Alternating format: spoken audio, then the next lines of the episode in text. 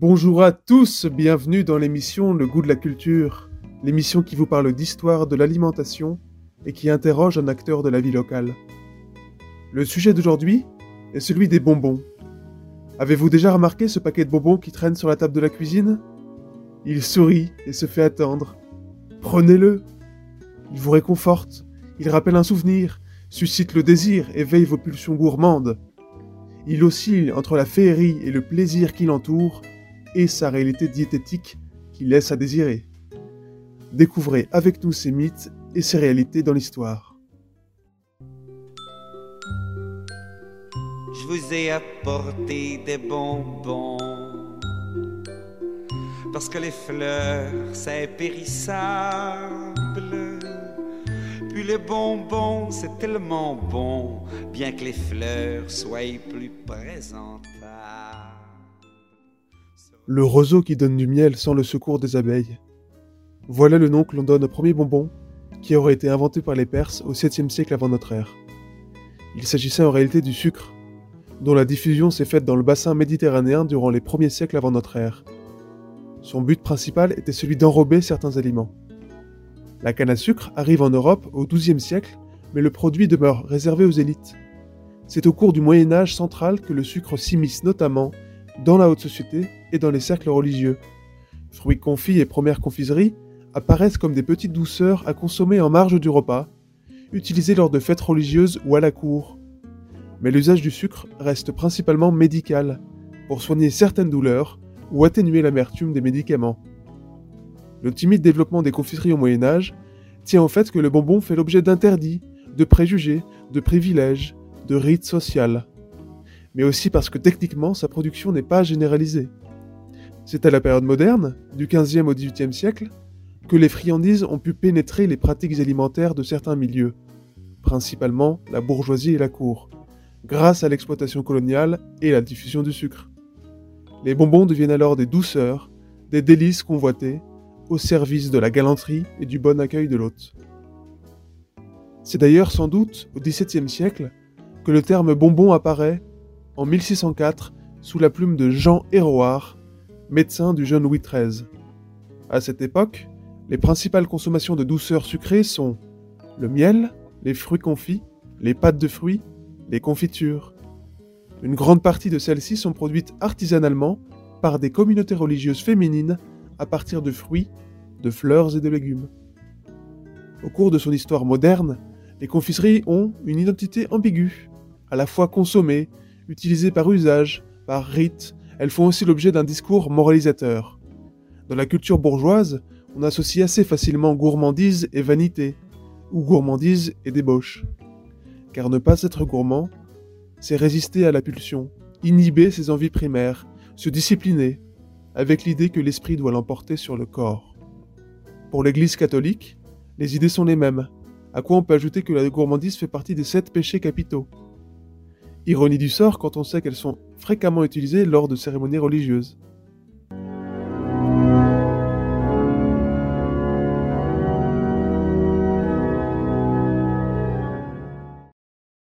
Progressivement, la symbolique chrétienne de la gourmandise est remplacée par un marché du sucre et des sucreries. Encouragé par la publicité, le développement du plaisir individuel et la consommation au XIXe siècle. C'est à ce moment-là que l'industrialisation des confiseries, permise en grande partie par l'exploitation du sucre de betterave, permet de retirer le monopole de la bourgeoisie et de l'aristocratie sur ces douceurs sucrées. Le consommateur gourmand bénéficie par ailleurs d'une révolution du monde de l'emballage qui rend plus aisé le transport de nombreux produits. Des feuilles d'étain enveloppent le chocolat, et les biscuits sont désormais vendus dans de jolies boîtes métalliques.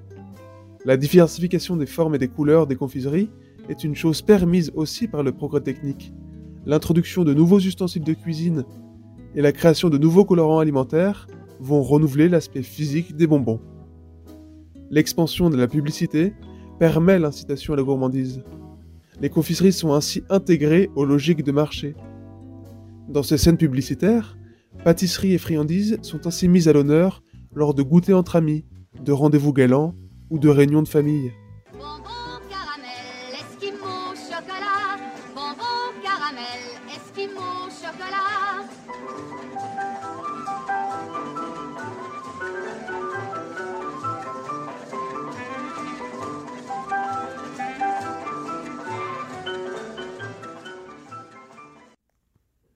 Deux personnes se dégagent de cette iconographie publicitaire, la femme et l'enfant.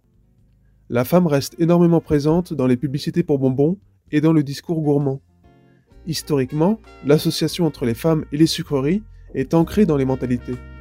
Il y a l'idée que contrairement aux plats salés, les sucreries sont accessibles à tous, et plus particulièrement aux instincts primaires, qui sont associés aux femmes et aux enfants. Cette association des friandises aux femmes renvoie aussi au lien entre le sucré et l'érotisme. Ainsi, les sucreries servent de moyens de séduction, voire d'aphrodisiaque, mais aussi de moyens de consolation dans des situations de frustration. Et contrairement à l'homme, les femmes et les enfants n'auraient pas un palais assez éduqué et raffiné. Du Moyen Âge à nos jours, la gourmandise est perçue comme un défaut naturel des enfants. Leur omniprésence dans la littérature et dans la publicité tient en fait de ces pulsions consommatrices, le transformant donc en client potentiel, cible privilégiée des industries alimentaires. L'image de l'enfant potelé en état de satiété et celle de l'enfant qui s'amuse entre copains tapissent les publicités pour bonbons, faisant de la consommation des bonbons une gourmandise joyeuse et souhaitable.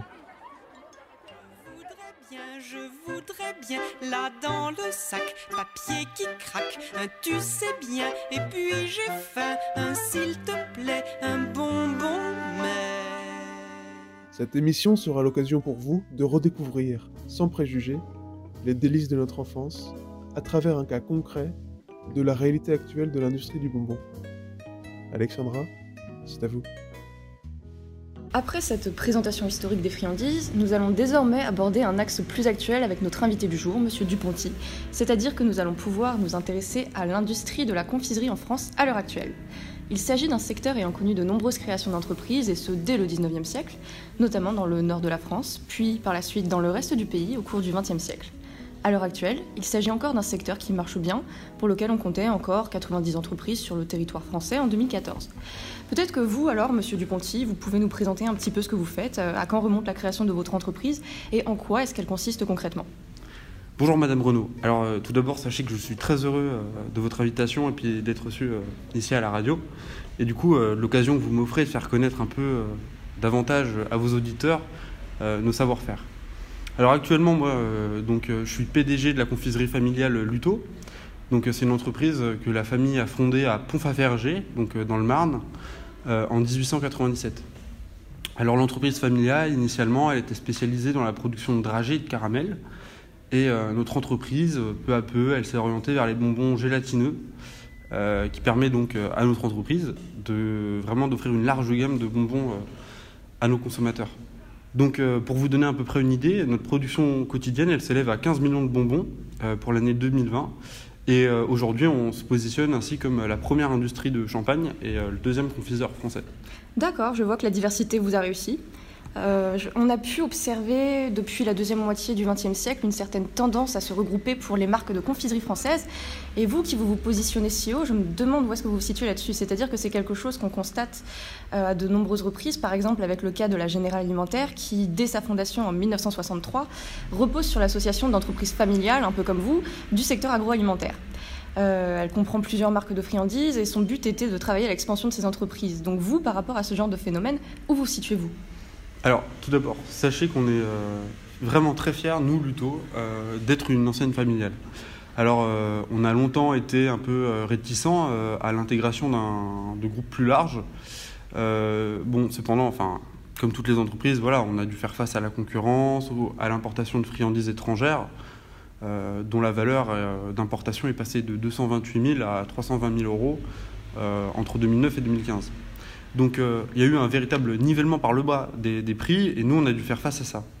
Donc euh, c'est pour ça qu'en 2016 on a décidé d'intégrer le groupe euh, Tereos. Alors tout de suite je peux entendre vos auditeurs pourquoi Tereos et enfin alors nous si on a choisi Tereos c'est parce que Tereos en fait c'est un véritable partenaire qui est à la fois stratégique et de confiance parce qu'il fait partie d'un consortium euh, dirigé par euh, Dada, donc une famille de sucriers depuis longtemps euh, implantée dans le nord de la France, donc dans la Champagne. Donc euh, en faisant ça, en intégrant ce groupe, ça nous a permis de rester dans le tissage industriel du territoire. Et ça, nous, ça nous a aussi permis de rester concurrentiel sur le marché international en garantissant à nos consommateurs des produits encore et toujours 100% français. Et c'est important, le 100% français. Euh, vous nous parlez de chiffres d'affaires réalisés ces dernières années. Globalement, le secteur de la confiserie a vu son chiffre d'affaires s'accroître particulièrement au cours des dernières décennies à l'échelle mondiale, tout comme à l'échelle nationale, pour laquelle on atteignait par exemple 1,54 milliard d'euros en 2014. Est-ce que selon vous, il s'agit d'une évolution que vous avez pu aussi constater à votre échelle? Et si oui, à quoi est-ce que vous pouvez l'attribuer? Alors, c'est vraiment une évolution à comprendre dans son ensemble, en fait. Euh, bien que le marché se porte mieux sur la dernière décennie, euh, nous avons fait face, comme euh, bien d'autres acteurs des confiseries, à de nouveaux défis. Alors, par exemple, tout récemment, le chiffre d'affaires de l'année 2020, suite au confinement, il y a eu une légère baisse des ventes, donc qui est passée, en fait, qui a diminué de, de près de 30 millions d'euros. Donc euh, cela s'explique notamment par euh, une, en fait, une baisse des, bah, activités familiales, festives, euh, par exemple les anniversaires, les sorties au cinéma. et ça, notre industrie, elle, en a vraiment, elle a pris un certain coup là-dessus. Donc au-delà des variations un peu, comment dire, je dirais quantitatives, le marché doit répondre aux nouvelles demandes des consommateurs. Donc pour faire ça, nous, on a vraiment une volonté d'investir dans la recherche pour chercher à la fois des ingrédients plus responsable vis-à-vis de la santé et de l'environnement. Euh, on a aussi l'envie d'offrir de, nouvelles saveurs, de nouveaux goûts. Par exemple, actuellement, on travaille sur des bonbons chauds. Et euh, je tiens d'ailleurs à préciser que euh, Luto a été le premier confiseur à, stopper l'utilisation du colorant E171, donc qui est composé de dioxyde de titane et dont les associations de consommateurs se sont plaintes. Donc voilà, nous, on cherche vraiment à évoluer, à la fois à répondre aux exigences de nos consommateurs. Merci, Monsieur Duponty. Euh, sans transition, on l'a compris un petit peu avec l'accompagnement musical. En France, particulièrement, les confiseurs ont su se créer des spécialités locales qui se sont intégrées à la culture territoriale, euh, à tel point qu'ils ont pu susciter, par exemple, une reconnaissance et une nostalgie bien particulière chez les consommateurs. Euh, est-ce que pour vous, il s'agit de quelque chose que vous constatez encore une fois de, votre côté et sur lequel vous avez l'impression d'avoir pu contribuer? Est-ce que vous avez l'impression d'avoir pu participer à la mise en place du développement d'une culture locale et d'un patrimoine particulier? Alors, Madame euh, ce serait très très prétentieux de ma part de vous assurer euh, qu'on a façonné une certaine culture. En tout cas, ce qui est sûr, c'est que euh, nos clients, lorsqu'ils viennent à la boutique à Pont-Faverger, qui existe encore, voilà, je le rappelle à, vos auditeurs, ils expriment une certaine affection pour notre savoir-faire, qui a su s'insérer dans le territoire et aussi gustativement. Donc, et qui a su, forcément, enfin, en partie, nous avons lutté pour résister contre la mondialisation et les délocalisations. Donc euh, aujourd'hui, ouais, ce, goût de, euh, de, la tradition, ça s'exprime.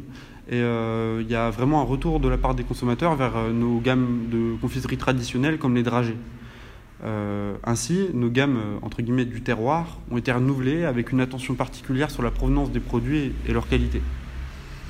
Et c'est d'ailleurs, enfin, vu qu'il y a de nouvelles pratiques chez les consommateurs, et, mais aussi ce, goût pour pour la nostalgie, on a décidé d'implanter nos, confiseries euh, chez de nouveaux euh, distributeurs comme euh, Jardy Pays ou Gamme Verte. Ainsi, nous avons retrouvé les anciens écoliers aux caisses de leurs magasins préférés aujourd'hui. D'accord. Mais d'ailleurs, à quel point est-ce que vous travaillez de votre côté à conserver vos procédés de fabrication et de techniques originaux? Alors, chez Luto, nous sommes justement très fiers d'avoir réussi à allier tradition et innovation.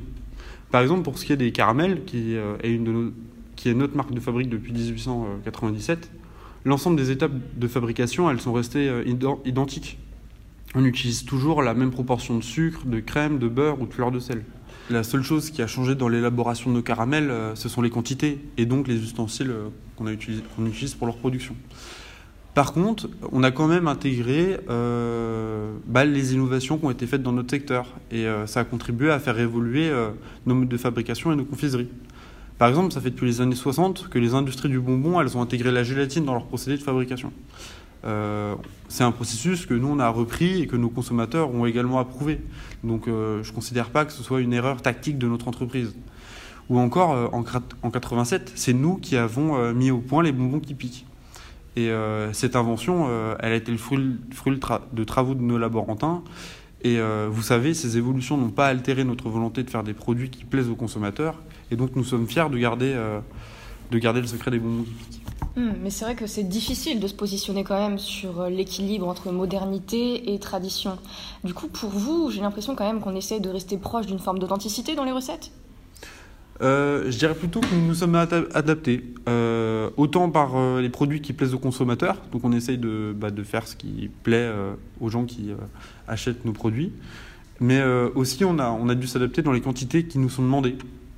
Donc c'est par ce prisme que nous, avons, pu conserver l'authenticité de nos produits tout en en offrant de nouvelles friandises. les derniers chiffres nous ont d'ailleurs donné raison. Euh, face à la, crise du Covid et à la baisse significative euh, de plusieurs ventes de bonbons en France durant le confinement. Euh, ce dont la baisse a été la plus basse correspond en fait aux gammes de produits traditionnels. Il y a même, enfin, je peux le dire, une légère hausse de la vente de produits tels que les pâtes de fruits ou, ou les caramels. Je vois. Eh bien, merci pour vos réponses. Merci d'être venu aujourd'hui, monsieur Duponty, de l'entreprise Luto, je le rappelle. Euh, c'était un plaisir de vous recevoir et de vous avoir pour répondre à mes questions. Merci Madame Renaud. Au revoir. Au revoir. Merci Alexandra, merci Monsieur Duponty. On espère que cette émission vous aura plu. On se retrouve la semaine prochaine pour un prochain numéro consacré aux boissons pétillantes. Très bonne soirée. Te raconter surtout les carambars d'antan et les cocoboères et les frères au doudou qui nous coupaient les lèvres et nous niquer les dents, et les Mistral gagnants